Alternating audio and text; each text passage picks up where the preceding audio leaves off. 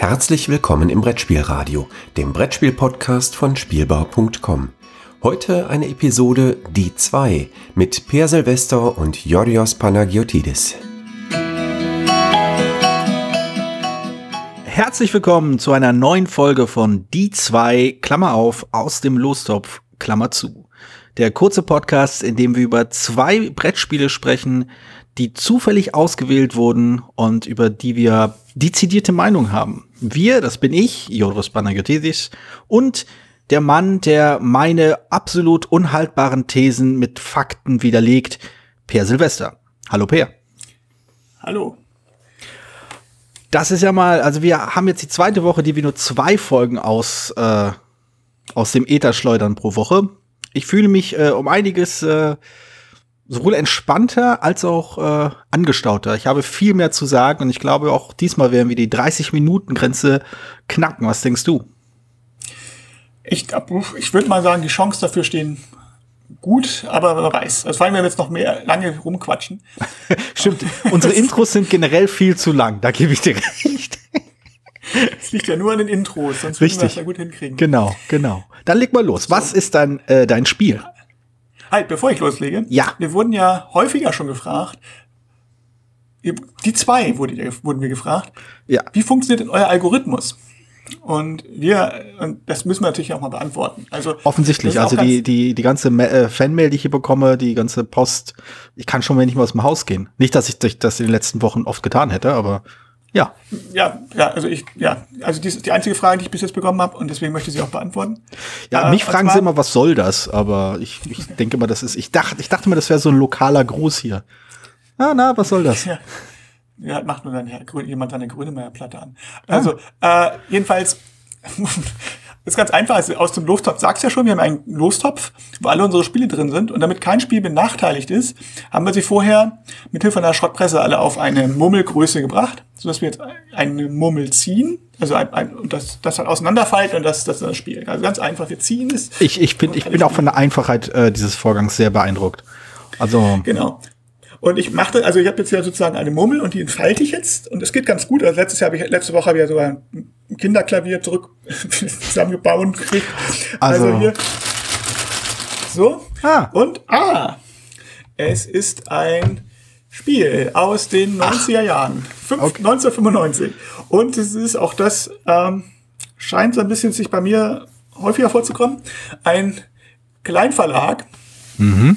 äh, der auch nur, meines Wissens wieder nur dieses eine Spiel gemacht hat. ist ein französischer Verlag namens Unicorn. Es gibt mhm. noch wohl noch einen anderen Verlag, der so heißt, aber dieser Unicorn ist ein französischer Kleinverlag. Und äh, die beiden Autoren sind François Bachelard oder so ähnlich und mhm. Christophe Pinard, glaube ich, heißen die beiden. Äh, das Spiel hat ein ich will es nicht sagen besonders schönes Cover, ein sehr cooles Cover. Also es sind so mehrere Aliens drauf zu sehen, die auch wirklich mal anders aussehen als andere Aliens. So eine mhm. richtige schöne Mischung aus merkwürdig und aber auch jetzt nicht so ernst, aber auch nicht zu witzig. Also ganz gut. Also ich kann nur empfehlen, einfach mal einen Blick auf das Cover zu werfen. Das wäre ja unten, wenn man runterscrollt, immer. Schade, das war so, das war so eine schöne Einleitung zu, wie wir ja wissen, ist das ein Podcast. ja. Genau. Und ähm, das Spiel heißt Sim Symbios. Mhm. Und äh, es spielt auf einem kleinen Planeten. Äh, der ist kreisförmig auch tatsächlich. Ach, einer dieser Planeten, okay. Genau. Und ähm,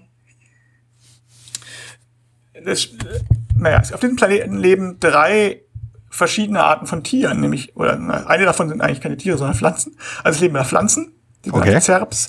Es leben, leben der Krapitz, das sind Pflanzenfresser. Mhm. Und es gibt Kroguls, das sind Fleischfresser. Ah. Die, die Pflanzenfresser fressen. So, das ist das Ökosystem dieses Dings. Und jeder Spieler ähm, hat Figuren oder kann Figuren kaufen von all diesen Typen. Ja. Und äh, das Ziel ist es eigentlich, ähm, die Pflanzen wachsen auf so, so einer Art Beet, so, so ein kleines Raster, vier mal fünf, glaube ich. Mhm. Und immer wenn sie das ein Raster Farb, also nur die eigenen, wenn, ein, wenn die nur Pflanzen einer von einem Spieler einen Raster komplett ausfüllen, dann ist das ein sogenanntes Symbios, das heißt, da ist das Feld gewonnen. Und mhm. wenn jemand es schafft, äh, nach Mitspieleranzahl, eine bestimmte Anzahl von Feldern so umzuwandeln, hat er gewonnen. Die anderen Tiere dienen dazu tatsächlich nur darauf, den anderen Spielern in die Suppe zu spucken. Oder, naja, man kann halt auch seine Pflanzen in deren Beete setzen, dann können die halt auch keine Symbios machen, weil die müssen ja farbrein ja. sein. Und, und dann kann man sich selber reinsetzen, dann können sie, die vermehren sich dann auch. Also im Prinzip eine Runde geht davon, am Anfang kauft, am Anfang der Runde kann man sich diese kann man Tiere sozusagen einsetzen und pflanzen. Und dann vermehren sich die Tiere nacheinander. Ähm, erst vermehren sich die Pflanzen, für jede Reihe kommen, eine neue Pflanze, kommen ein paar neue Pflanzen dazu. Dann ja. vermehren sich die Tiere, aber nur wenn sie was fressen. Und die müssen auch fressen. Und wenn sie nichts fressen, dann sterben sie und sind wieder weg. Das heißt, man wird den versuchen, die Gegner, äh, die Pflanzenfresser zum Beispiel, irgendwie auch hinzukriegen, dass die, die die Pflanzen wegfressen. Und man wird versuchen, den, wenn, wenn die das tun, dann versucht man dann einen Fleischfresser hinzumachen, damit man den Pflanzenfresser los wird und so weiter. Das ist so ein, mhm. ja, so ein ganz einfaches, wirkliches Ökosystem. Okay. Und das ist für drei Spieler gedacht oder? Für vier. Für also vier. offiziell, offiziell zwei bis vier. Aber es funktioniert eigentlich nur zu viert richtig. Mhm. Also, weil zu dritt ist alleine, dass es einer, dass einer in der Mitte sitzt, ist ja schon mal nachteilig. Ja. Denn Symbios ist ein ganz schönes aggressives Spiel. Es gibt eigentlich keinen Glücksfaktor. Mhm. Das heißt, auch ohne eigentlich, also es gibt keinen Glücksfaktor, äh, sondern es ist halt nur, wie die Mitspieler spielen. Und ähm, ja, also es, ich, ich mag es eigentlich, das heißt schon, weil es eigentlich ein relativ einfaches System hat. Mhm. Äh, aber halt ziemlich viel, also originell ist und ziemlich viel was kann. Aber es hat halt, so wie man jetzt so ein bisschen auch beobachten kann, so ein, es ist ja quasi ein exponentielles Wachstum, was da passiert. Ja, wie passend. und mit den Nachteilen, die das hat, das nämlich, ähm, wenn man merkt, also wenn man das Spiel noch nicht so kennt oder wenn man es lange nicht mehr gespielt hat oder auch gar nicht gespielt hat und ähm, ja, wenn jeder für sich spielt, ist es auch langweilig. Also normalerweise wird der eine oder andere dann irgendwann aggressiv werden. Aber das Problem ist, wenn man zu spät aggressiv wird, dann kommt man eigentlich gegen den anderen nicht mehr an. Mhm. Ja, weil er sozusagen schon oben in der exponentiellen Kurve ist und man muss halt vorher stoppen. Umgekehrt, wenn einer am Anfang besonders doll auf dem äh, sozusagen aufs Maul kriegt, hm. ähm, dann wird es schwer für den, weil er natürlich sehr viel einen großen Rückstand hat und sich erstmal davon erholen muss. Also ich so richtig ausscheide ja. nicht aus, aber es ist schwierig, deutlich schwieriger dann für denjenigen. Ne? Also und da ist, ähm, also es ist ein bisschen fragiles System, aber davon lebt es auch ein bisschen. Also einerseits Chaos, andererseits ähm, ist ja alles theoretisch, wie gesagt, kein Glücksfaktor. Ähm, so wie sieht es denn mit, mit, der, mit, der, mit, der, mit der Endbedingung aus des Spiels oder Siegbedingung? heißt das, also so wie du es beschrieben hast, klingt es ja durchaus so, dass wenn man es erstmal, ähm, wenn es erstmal losgetreten ist, wenn quasi ein Spieler sich abgesetzt hat nach vorne, dass der schwer wieder einzuholen ist, äh, muss man dann trotzdem quasi das Spiel noch aussitzen oder kann man sagen, ja, hier ist durch? Also wenn man es tatsächlich jetzt bemerkt, könnte man es theoretisch vorzeitig beenden und sagen, na, wir, wir kommen dann sowieso nicht mehr ran. Aber meistens das Spiel dann sowieso schon ziemlich äh, entschieden. So, also wenn, er, wenn, er, wenn jemand so gebaut hat, dass zum Beispiel ähm, die Symbios, die Felder sind dann gesperrt, da kann keiner mehr rauf. Und wenn jemand das Geschick so, so sich vermehrt hat, dass seine letzten, dass seine Beete, mit denen er gleich bald fertig ist, quasi so von anderen Spielern gar nicht mehr erreicht werden, weil da die Symbios daneben sind, dann kann man sagen, ja, ich habe gewonnen, bin durch. So. Ähm, umgekehrt, wenn alle ungefähr sich gegenseitig gleich hauen, ist das Spiel spannend, aber es dauert dann auch recht lange. Also kann auch vorzeitig enden, wenn nach fünf Runden ist es spätestens wohl zu Ende. Aber das kann schon ziemlich lange dauern. Also Spielzeit ist bei Boardgame komischerweise mit drei Stunden angegeben. Also so lange habe ich noch nicht gespielt. Aber zwei Stunden dauert es halt schon. Und ich sag mal, die Hälfte wäre gut. So, und also ein anderer Nachteil von dem Spiel ist sicherlich, dass man, äh, ja, wie gesagt, ich hatte es glaube ich schon erwähnt, aber ein bisschen aggressiv spielen muss. Mhm. Wenn alle jetzt nur passiv für sich spielen, dann ist das Spiel langweilig, schnell vorbei, aber ist auch langweilig. Ja, klar. Ja, ja.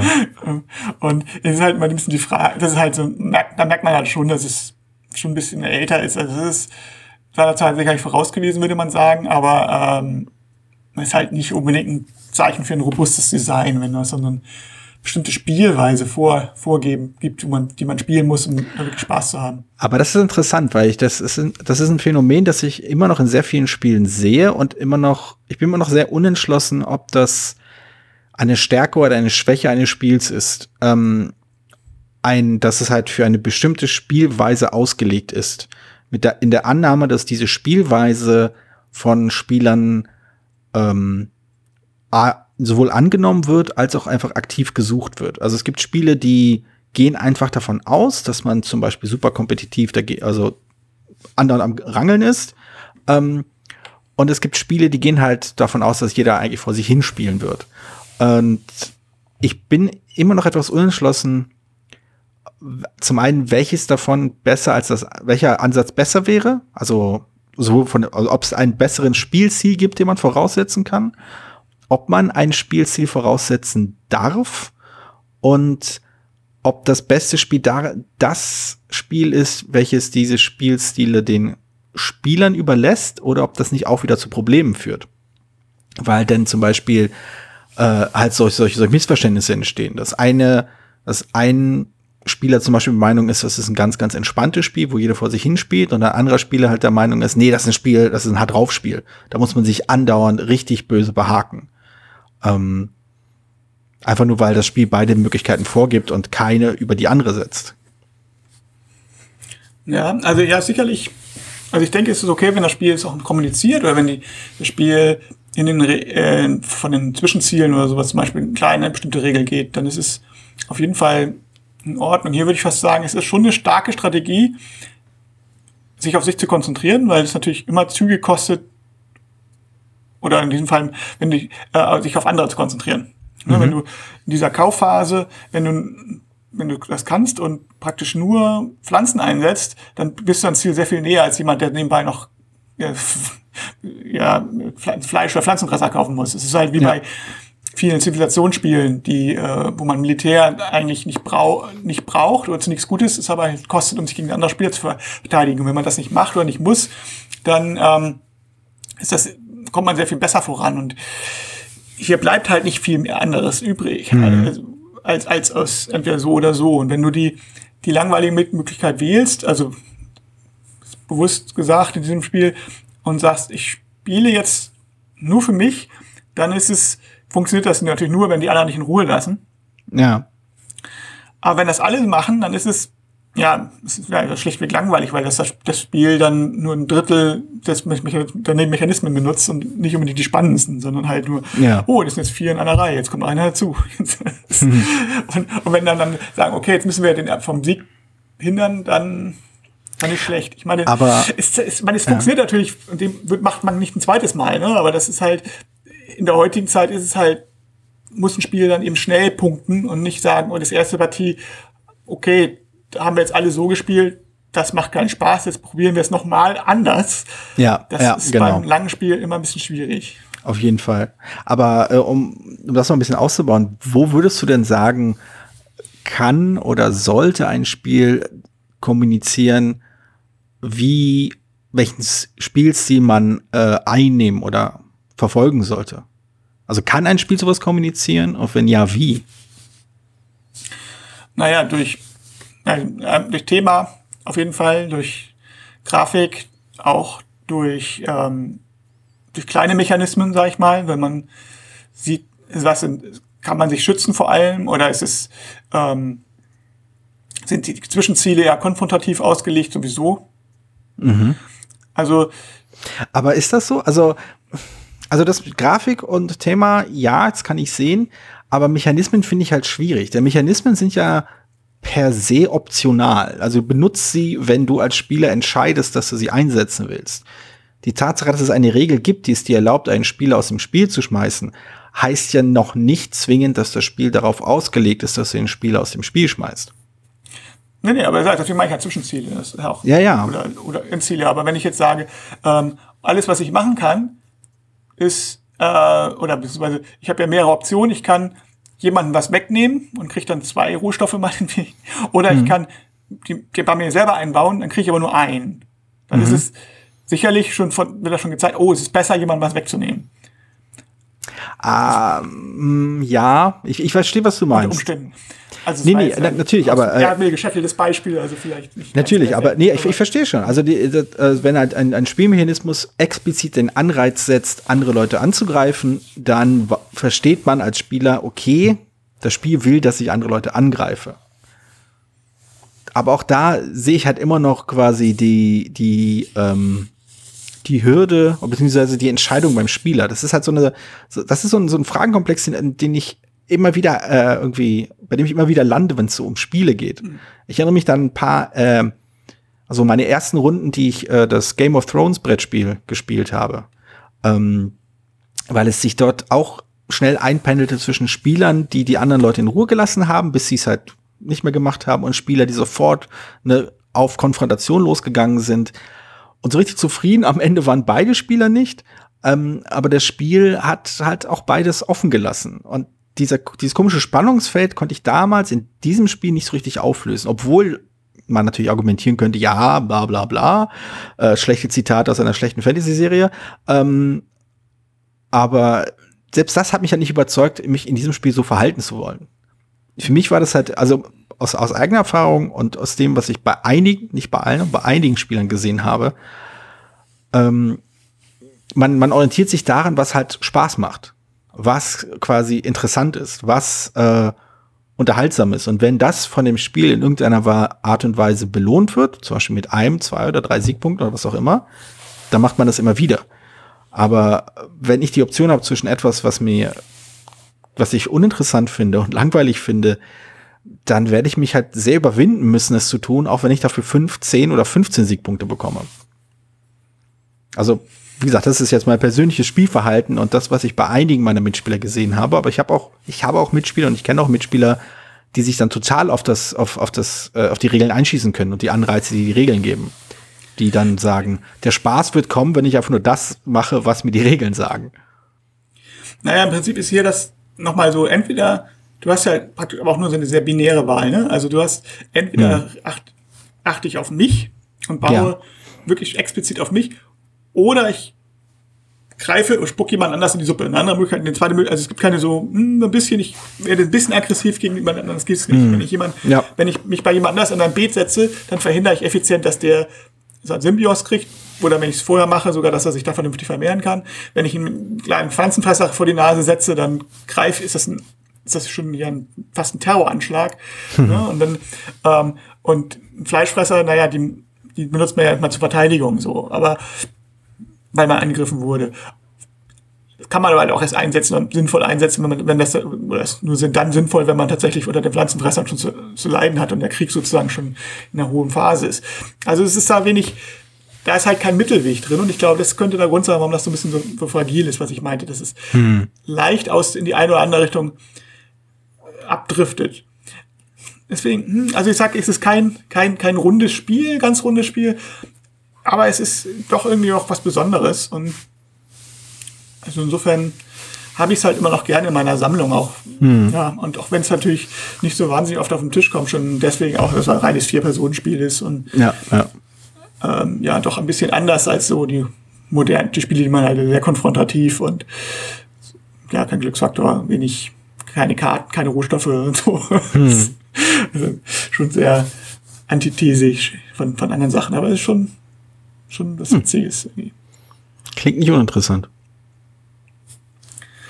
Ja, und jetzt die große Frage. Wird es einen Cliffhanger geben? Und die Antwort, es gibt keinen Cliffhanger, wir machen einfach weiter. Genau.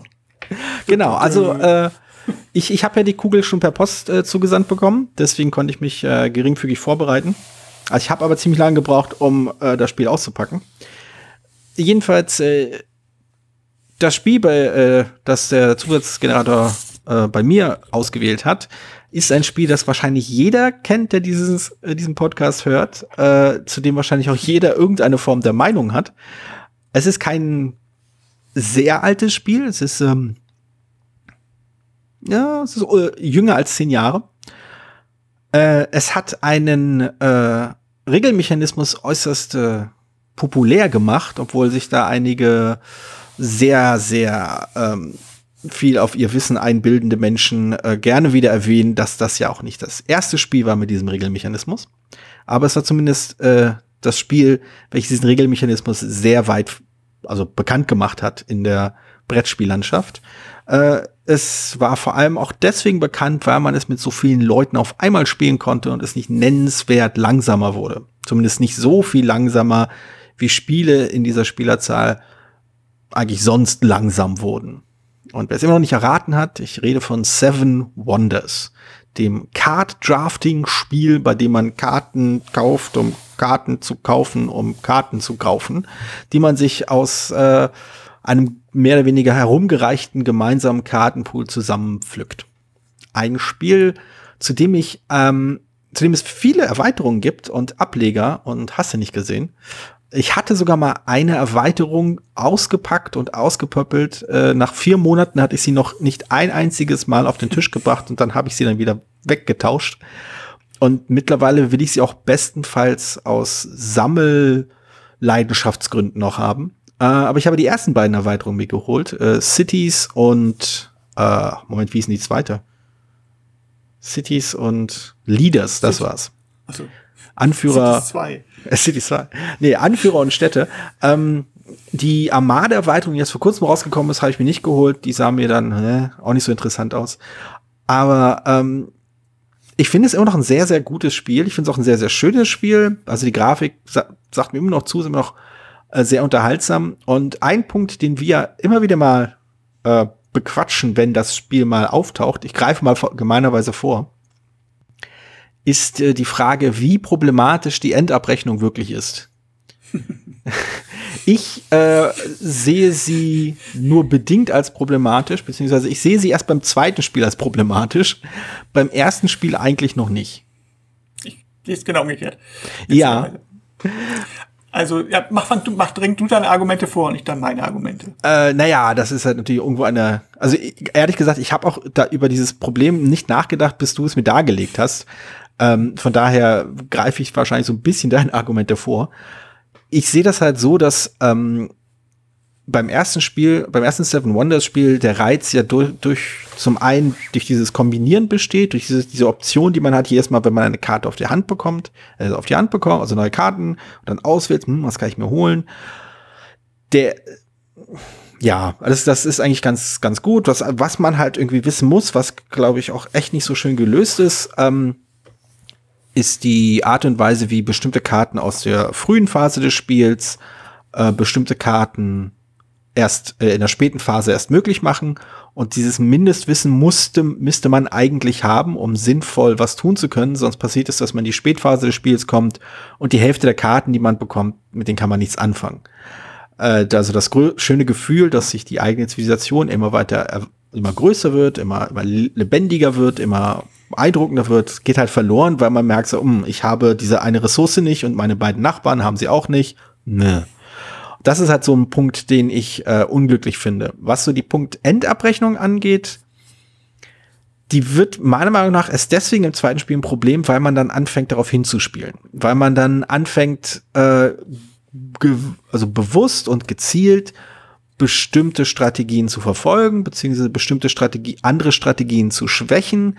Und dann muss man auf einmal ab dem zweiten Spiel fühlt man sich halt gezwungen, so viele Faktoren gleichzeitig im Kopf zu behalten. Also man muss wissen, okay, wer hat welche Karten? Wer, äh, da hat jemand die, die Wissenschaftskarten in der Kombination A, da hat jemand die blauen Karten oder rechts neben mir holt sich jemand ganz viel ähm, na, Militär. Auf einmal hast du halt irgendwie die vier, fünf, sechs verschiedenen Konzepte, die, du, die man da jonglieren muss. Ähm, gleichzeitig äh, im Kopf und muss da irgendwie einen Durchblick halten und guckst dann an nach rechts und links, was bekomme ich, was bekommt der und wenn irgendjemand nicht aufpasst, musst du noch sagen, hey, hey, passt auf, dass der da drüben keine grüne Karte bekommt von dieser und jeder Art. Und das ist dann das, das ist der Punkt, wo ich das Spiel, also da, wo ich finde, dass das Spiel so ein bisschen an Fahrt verliert für mich. Also sobald man anfängt halt da den Schwerpunkt drauf zu legen, geht da ziemlich schnell die, also nicht die Luft raus, macht immer noch Spaß, aber es wird ein anderes Spielgefühl. Das ist interessant, weil also ich habe bin gerade bei Seven Wonders äh, umgekehrte Erfahrungen gemacht. Also irgendwie sind wir vielleicht nicht so ehrgeizig. Aber also ich finde den Vorteil von Seven Wonders eigentlich natürlich ganz klar, dass man auch mit theoretisch man mit mehreren Leuten spielen, mit vielen Leuten spielen kann. Praktisch mh, hm, es funktioniert nicht ganz so gut, weil wenn du eine volle, wenn du, wenn du mit voller Besetzung spielst, dann weißt du, hast eine Hand mit verschiedenen Karten, die du alle gerne hättest, weißt du, die sehe ich nicht wieder. Mhm. So, weil es geht gar nicht einmal rumgeht. Wenn du mit zu dritt oder zu vier draftest, dann kriegst du die eine oder andere auf jeden Fall nochmal. Und wenn du mit sechs oder sieben Leuten spielst, hast du immer einen, der, also im Zweifelsfall immer jemand anders, aber irgendjemand überdenkt halt immer nach, welche Karte, muss immer ein bisschen länger nachdenken, welche Karte nehme ich jetzt und das zieht hm. einfach doch ein bisschen länger. Aber prinzipiell mochte ich das Spiel mal gerade deswegen, weil man es schnell wegspielen kann. Ja. Aber in, in der ersten und ab dem steht ein bisschen im Gegen der ersten Partie, dass man, also es ist ja nicht kompliziert, aber es sind halt viele Sachen, die man erklären muss. Wie funktionieren die Karten, wie funktionieren die Karten, wie funktionieren die Karten. Und wenn ich das, das hat mich mal ein bisschen gestört. Also er hat immer fast ein bisschen länger erklärt, die erste Partie zumindest, wenn es mit Neulingen war, mhm. als, ähm, als man dann gespielt hat. Die zweite Partie ging dann oft flüssiger. Wenn zum Beispiel so, also bei Paper Tales kann ich in fünf Minuten erklären. Das ist. Ich nicht. Hab, ich habe schon ein paar Mal versucht, das geht nicht. Vordere Reihe, hintere Reihe, altern, nicht altern, Plättchen rauf, Plättchen runter, Gebäude umdrehen, nicht umdrehen, dann dies und dann jenes und dann rumreichen. Das, also das, das, also das finde ich zum Beispiel interessant. In Seven Wonders, also ich verstehe, nein, ich verstehe ist das falsche Wort. Ich kann mir vorstellen, was man da viel irgendwie bei der ersten Runde erklären müß, könnte. Nicht müsste, aber könnte. Aber ich verstehe nicht, was daran so lange dauert. Also zum Beispiel die blauen Karten, ne? Blauen Karten, wenn du sie brauchst, kriegst du Punkte. Punkt. Also gerade zu Beginn, was du halt brauchst, ist halt diese Ressourcenübersicht. Du brauchst Karten, um Ressourcen zu haben. Diese Ressourcen kannst du benutzen, um bessere Karten zu haben. Dann gibt's die roten Karten. Äh, wenn du mehr Karten hast als der Nachbar, kriegst du Punkte. Wenn du weniger Karten hast als der Nachbar, kriegst du Minuspunkte. Und der Rest, also die gelben Karten, gut, kannst du beim Nachbarn was kaufen. Die, was gab's noch? Die grünen Karten. Also das ist halt wirklich, das ist so ein Regelmechanismus, wo ich mir auch da denke, das ist doch in einer Schnapsrunde entstanden. Aber ja, dann sagst du einfach, wenn du, wenn du so ein, wenn du eine Kombination hast, kriegst du eine Menge Punkte am Ende. Kannst du machen, wirst du wahrscheinlich gewinnen. Wieder ist, musst du entscheiden, wie wichtig dir das ist. Aber ähm, dann, dann hört es eigentlich schon auf. Also habe ich irgendwelche wichtigen Karten noch über, übersehen? Also die grauen Karten, weiß ich nicht. Na gut, also ich weiß nicht, bei uns war es halt eher so, die Leute wollten dann wissen, was für, was für Karten gibt es und wie wirken die zusammen. Und dann bist du halt schon ein bisschen am Überlegen, am Erklären. Also ja, okay. dafür, Gut. also ich, ist, ist, ist, natürlich ein bisschen, ich finde, ich denke, das ist auch ein bisschen runden- und gruppenabhängig, aber auch ein bisschen, ja. je nachdem, äh, ist auch länger her, dass ich Seven Wonders erklärt habe, muss ich auch sagen, ne? bestimmt auch jetzt zehn Jahre her. das ist das. Das so alt ist es doch nicht ja, weiß ich nicht. Aber. Ist so vor kurzem erst sieben Jahre geworden, oder? Vor zwei Jahren, ein, zwei Jahren ist es irgendwie, hat sein siebenjähriges Vor drei Jahren ist sieben, ja, okay, vielleicht seit fünf Jahren nicht mehr erklärt. Also ich meine ja nicht, ich sag ja nicht gespielt, ich sag ja erklärt. Und äh, naja, ich habe ja ich bei den, bei den, bei den, bei den Erweiterungen kann ich sowieso nicht mithalten, weil ich mir so diese selten Erweiterungen kaufe von Spielen. Hm. Also, selten, selten also die Erweiterungen habe ich, glaube ich, ein, zwei Mal ausprobiert. Ähm, die waren ganz unterhaltsam ich habe sie halt ausprobiert, als ich sie bekommen habe und äh, ausprobieren wollte. Und ich habe halt schon gemerkt, das ist, das macht Spaß, wenn du das Spiel ein wenig kennst und dich so ein bisschen festgefahren hast. Aber ähm, zum Einstieg ist das, fand ich das ein bisschen viel. Also diese Anführer mit Son Sonderfertigkeiten, taktisch einsetzen und so, war, war alles nett. Und die zusätzlichen äh, Gilden, die es dann am Ende gibt. Ja, aber bei Seven Wonders hatte ich halt das, das finde ich zum Beispiel komisch. Die Frage, wie funktionieren diese Karten zusammen, finde ich, ist halt eine zentrale Frage, die das Spiel erklärt. Also, das ist ja quasi der Reiz des Ganzen. Du guckst, ah, wie kann ich das kombinieren, wie kann ich jenes kombinieren? Wenn du alle Kombinationsmöglichkeiten vor dem Spiel aus und Nein, aber also nicht, nicht alle, aber, aber wenn du halt sagst, die die, die bilden Sets, die bilden Sets, da ist die blaue Möglichkeit. Wir haben ja schon gesagt, das ist die Strategien, ja, und die es gibt prinzipiell, aber ja, ich weiß nicht, irgendwie mal ein bisschen gedauert, keine Ahnung, woran es jetzt genau im Einzelfall lag. Oh nö, also das, das, das, das klingt schon plausibel ist mir nur halt aufgefallen, dass ich weiß, ja. dass ich das, gerade weil es vielleicht auch ein Spiel ist, was du mit Leuten spielst, die jetzt nicht Hyperspieler erfahren sind, die hm. im Kennerbereich tatsächlich unterwegs sind, würde ich sagen, also im Kennerspielbereich, also ja. schon interessiert. Also ich würde es nicht mit Nichtspielern spielen, das ist vielleicht zumindest nicht auf, oder zumindest nicht so ohne weiteres. Aber hm. ähm, das habe ich als nächstes vor. Also wenn, wenn wir wieder eine Spielrunde zusammenbekommen dürfen, äh, werde ich es wahrscheinlich mit meinen, äh, mit meinen selten Spielerbekannten ausprobieren. Und Seven Wonders war auf jeden Fall eins der Spiele, das ich da mal auf den Tisch bringen wollte. Also ich, ich weil für mich, ich sehe halt schon ein Spiel darin, das im Kern, also im Grundprinzip, absolut eingängig und verständlich ist. Von den Stolpersteinen, die ich zu Beginn erwähnt habe, mal abgesehen, die ich halt wirklich sehr unglücklich finde. Aber welches halt nach der ersten Partie einlädt, es nochmal spielen zu wollen, um Dinge auszuprobieren, um zu schauen, ah, ich will mich auf diese Strategie festlegen, also ich will halt diese Strategie ausprobieren. Deswegen, also gerade bei Seven Wonders finde ich das halt, es ist halt ein, ein zweischneidiges Schwert, die Strategien äh, dieses Spiels schon vor der ersten Runde äh, abzu also groß, grob zu zeichnen. Wenn ihr so spielt, braucht ihr das, um Punkte zu machen. Wenn ihr so spielt, braucht ihr das, um Punkte zu machen. Wenn ihr so spielt, braucht ihr jenes, um Punkte zu machen.